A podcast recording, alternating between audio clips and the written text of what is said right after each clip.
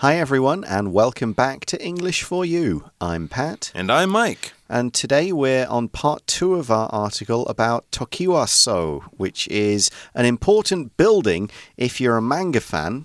Although, if you passed it and didn't know what it was, you might just think it looks like any old Japanese building. It's got old walls, it's got a metal roof. I mean, you wouldn't know why it was special. But Absolutely. It, but it is. That's right. And why is it special? Because it's where some important manga artists lived and worked back in the day or back in history. Who? These included Tezuka Osamu, the creator of Astro Boy, the famous little boy with rocket powered feet, and Fujiko Fujio, the two artists who made Doraemon or Doraemon. So, two of the uh, famous artists or artist groups that worked at Tokiwaso. And of course, there are many, many more. Mm. Now, this building where they all lived and worked was actually knocked down in 1982, the original. However, it has been recreated. They've kept all the details, all the way it looked, and how small it was, and all the things that made the original building so special. They've kept all that. They haven't tried to make it new and modern and fancy. They've kept that old look and they reopened it to the public in Tokyo last summer. And best of all, the museum is free to enter. You can just go in and look around. You don't even have to pay. Although I guess there's probably that kind of donation thing where oh, yeah. you can you can put some money in if you mm -hmm. want mm-hmm. to to make sure that the building's kept in a good condition. Mm -hmm. But and anyway, of course, they will also have an amazing gift shop. Oh yeah. Well, you'll probably spend tens of thousands of yen, mm -hmm. so they make up their money by selling you lots of comic book stuff. Well, that's that's why it can be free. Yeah, yeah, it's fair enough. You know, you For sure. you want people to go in, but you also want them to pay enough money to keep the museum going. Absolutely. Well, today we'll learn about the building's history and about some of the people who worked there and what was what life was like for them. Let's read through day 2. Reading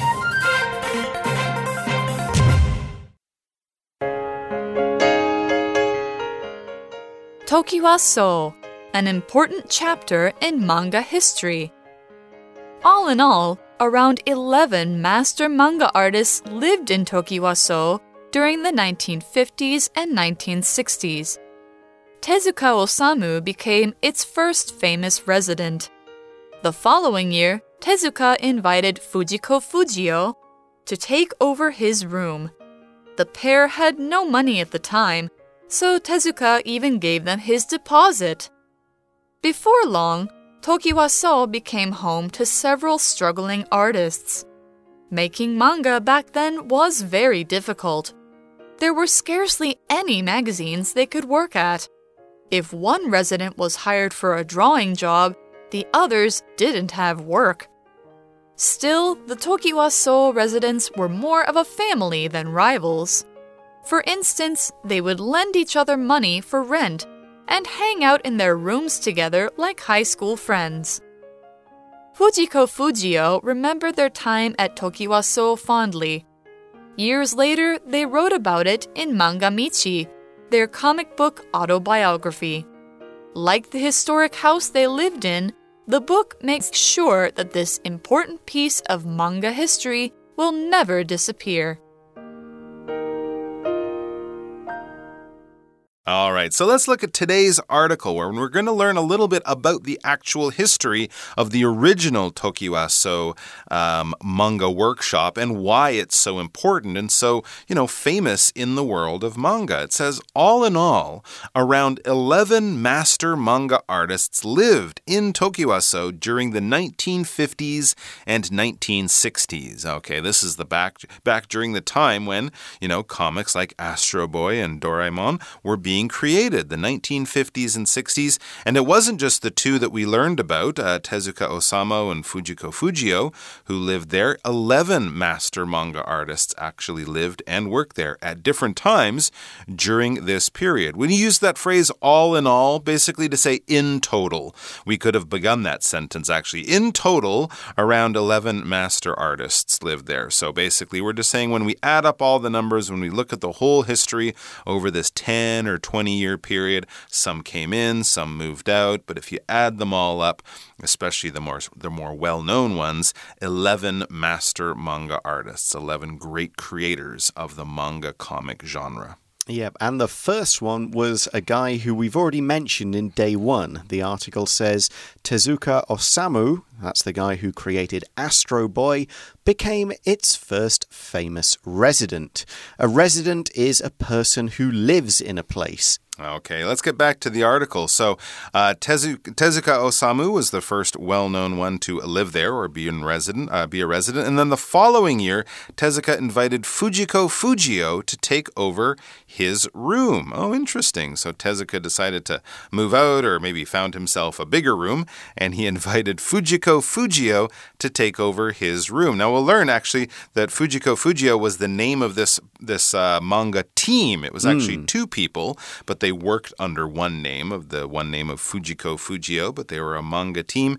And it says they took over Tezuka's room a year later. When you take something over, that basically means someone hands control of it to you, to to another person. All right, if you're uh, taking over your friend's uh, machine, a video game machine, maybe mm. your hmm. friend has one, like an old PS3 or PS4. They're getting a new one, and they basically give it to you. They're giving ownership or control of it to you you. Um, if a, if a pilot flying an airplane needs to go to the bathroom or something, the co-pilot will take over control of the airplane. You know, they might say something like "I'm handing control to you" or something like that. But basically means it, it, it means you're giving power or ownership or control of something to another person. Maybe you sold it to them, maybe you're just lending it to them, but it basically means power is passing or control is passing from one person or one group to another. Okay, and what we also learn is that Tezuka didn't just invite these two artists to take over his room, he gave them a helping hand. We see in the article that the pair had no money at the time, so Tezuka even gave them his deposit. How nice. Yeah, the word deposit means some kind of payment, usually that's made into a bank account rather than straight up by cash. And when we use it to talk about uh, a house or a car, it's the money that you pay at the start in order to rent or use that thing. And the idea is you should get it back at the end of your period of using it or renting it. So if you move into a new house in Taipei, you generally have to give the landlord a deposit of two months' rent. And then when you leave again, the landlord will say, okay, maybe this thing needs to be cleaned, maybe this thing needs to be replaced because it's a bit damaged or it's gotten old. So I'll take some of that deposit money and use that for repairs or cleaning, but you can have the rest back. The same will be true if you rented a car or something. You would put some money down first, that's the deposit, and you get it back later on. So here's an example sentence we can use for the same meaning of deposit as in our article. A week before he moved into his new apartment, John gave his landlord two months' rent as a deposit. So yeah, that was very nice of him. So he Absolutely. said, "Yeah, you two guys, you need a home, you need a place to work. Let me help you out and pay the money so that you can uh, take over the room." There you go. And before long, Tokiwaso became home to several struggling artists. Okay, well, yes, if you're a, if you're an artist, especially at the beginning of your career and you haven't yet created a, a great work, something that makes you a lot of money, you could be described as a struggling artist, right? When we talk about struggling, struggling is kind of like fighting. If you're fighting with someone, if you're wrestling with them, you're grappling with them, you might be struggling with them. Here we're not talking about fighting in a in a physical sense, like wrestling or fighting like that. We're talking about they were having problems with money.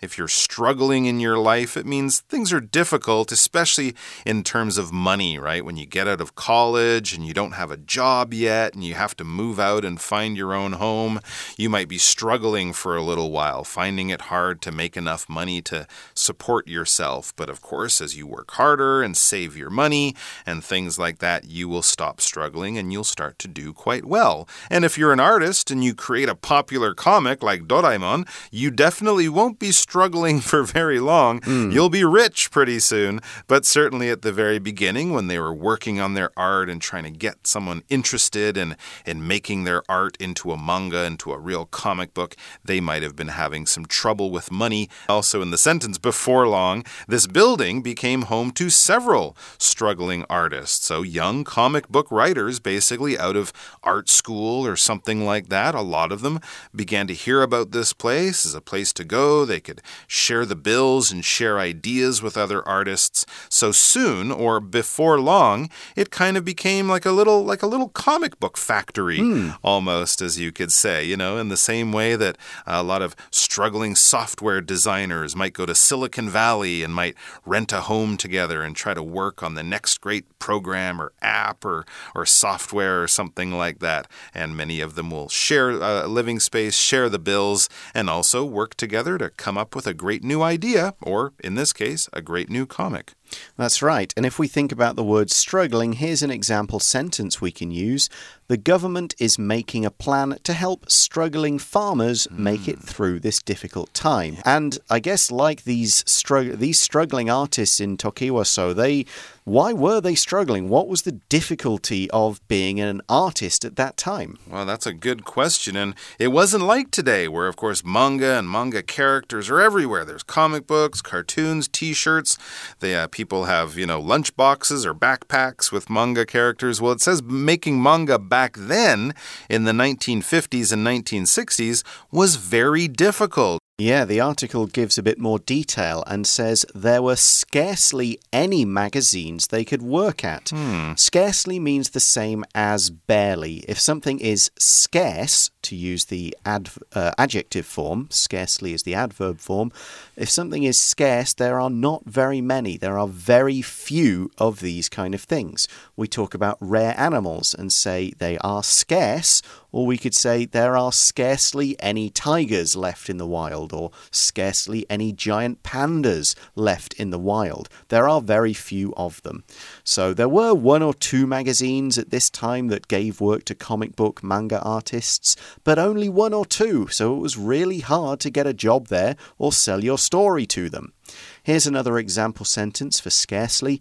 There were scarcely any seats on the subway during rush hour. So that means there were maybe one or two, but most of the time you just had to stand.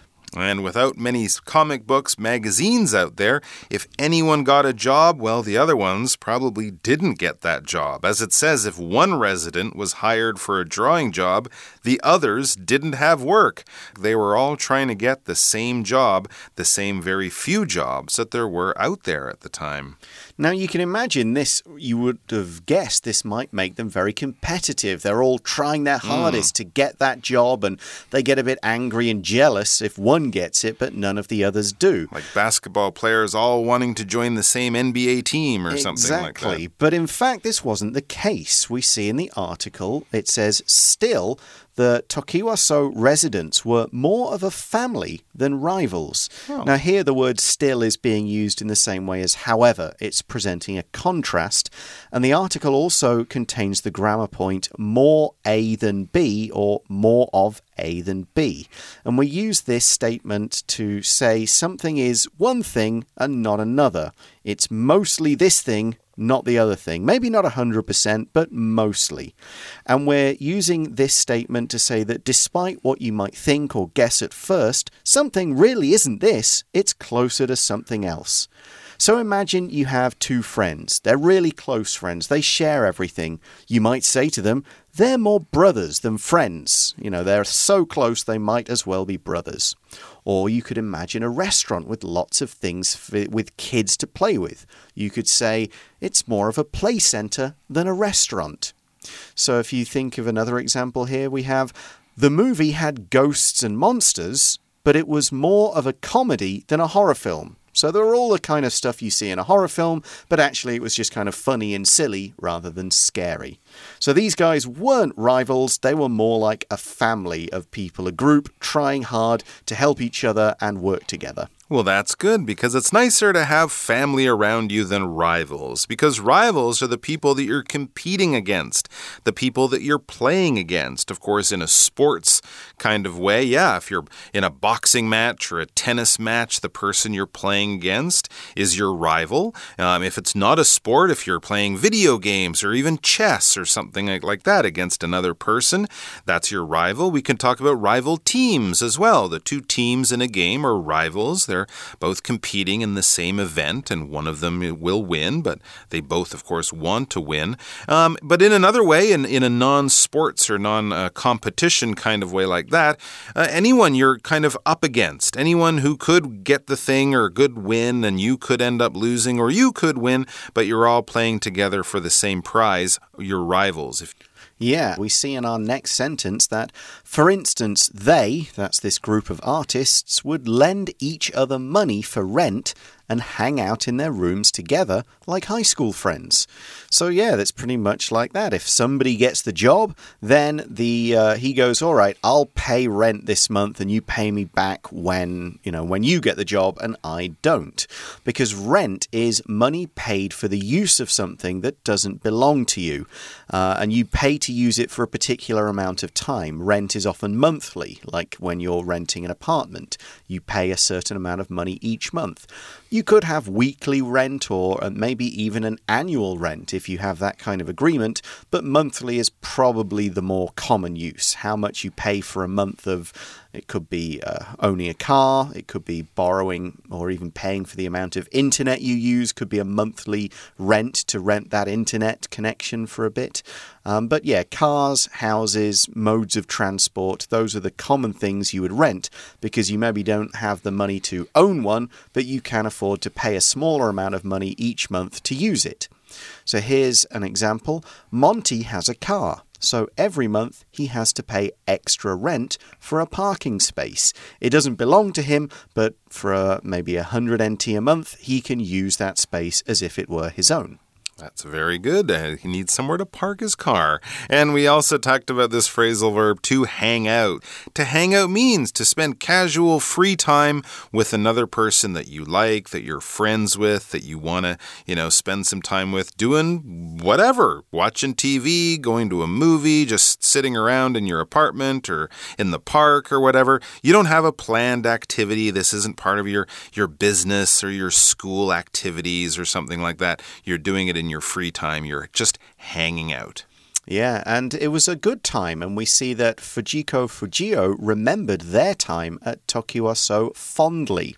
Fondly means to do something with happy or pleasant or warm emotions. It's not a bad time, it's a good time. So when you think of that thing or when you act towards that thing, you do so with a certain amount of warmth and joy and happiness.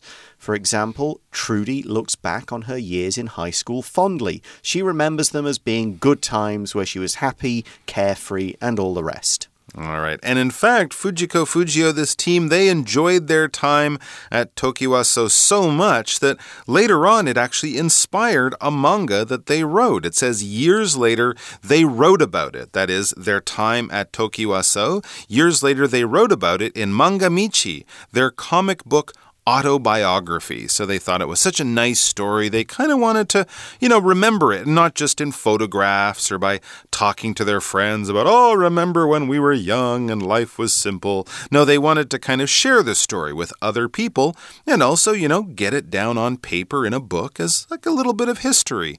And that's what people will often do when they write their life story. They're writing their autobiography. A biography is someone's life story. If I wrote a book about a very famous person, their life and the things that they did, kind of the history of who they were and what they did when they were alive, that would be a biography.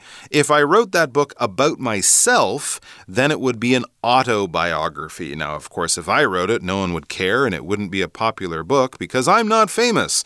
But if you are a famous person and you write your own life story, then people might that care and they'll buy it. I think Barack Obama just came out mm. with a, an autobiography about his time being president of America. It wasn't written by another person, it was written by Barack Obama himself. So that's why we call it an autobiography, a life story of a person written by that person themselves. For example, music fans were waiting to buy the popular singer's new autobiography. I don't wonder if it's has Madonna written her autobiography? A lot of people write several these days, they, yeah, covering absolutely. different parts of their lives. I think that would be a popular book with the mm. fans and other people.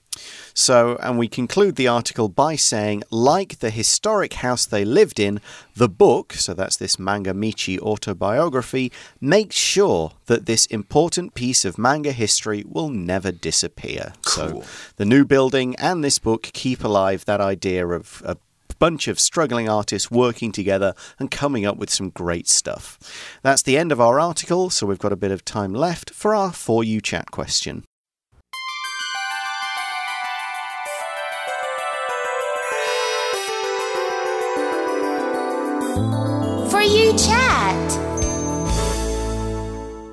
So the question is Would you like to be a manga artist one day? And what do you think it takes to be successful in this field? I guess we can concentrate on the second part of that mm -hmm. question. I think the chances of us becoming artists mm. at this hmm. stage of our lives is remote. Yeah, that's kind of like asking if I want to be an NBA uh, star one year, one day. Well, mm. first of all, I have to be really tall and good at basketball, and I'm not. And a lot so, younger. And a yes. lot younger. And I'm not a very good artist. I can't draw anything more complicated than a stick figure.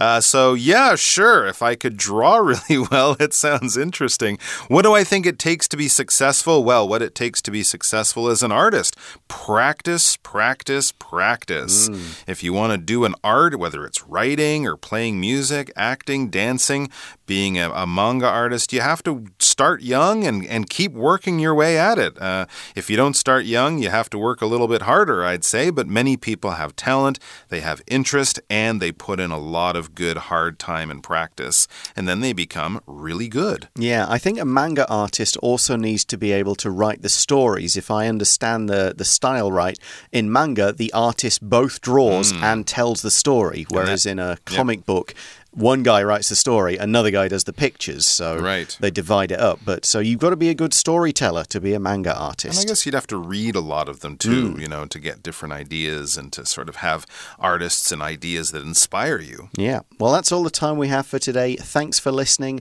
For English for You, I'm Pat. And I'm Mike. We'll talk to you again soon. Bye bye. Take care. Tokiwa So an important chapter in manga history.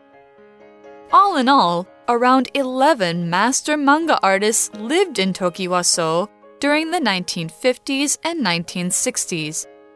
Tezuka Osamu became its first famous resident. The following year, Tezuka invited Fujiko Fujio to take over his room. The pair had no money at the time, so Tezuka even gave them his deposit. Before long, Tokiwa-so became home to several struggling artists. Making manga back then was very difficult. There were scarcely any magazines they could work at. If one resident was hired for a drawing job, the others didn't have work. Still, the Tokiwa-so residents were more of a family than rivals. For instance, they would lend each other money for rent and hang out in their rooms together like high school friends. Fujiko Fujio remembered their time at Tokiwa-so fondly. Years later, they wrote about it in Manga Michi, their comic book autobiography.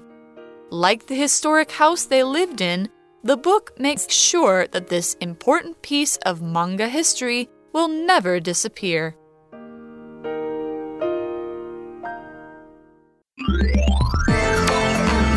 Vocabulary Review Deposit When Daniel moved out of his apartment, the owner gave back his entire deposit of 10,000 NT dollars. Struggling Hollywood is full of struggling actors who work hard but never get famous. Scarcely. There are scarcely any people in the night market if you go there at 3 p.m. Rent. The owner of Jenny's apartment told her she must pay the rent on the first day of every month. Fondly. Tessa has missed her grandfather since he died, and she talks about him fondly. Autobiography The famous actress wrote an autobiography to tell her fans some interesting stories about her life. 智慧小补帖。 Resident Rival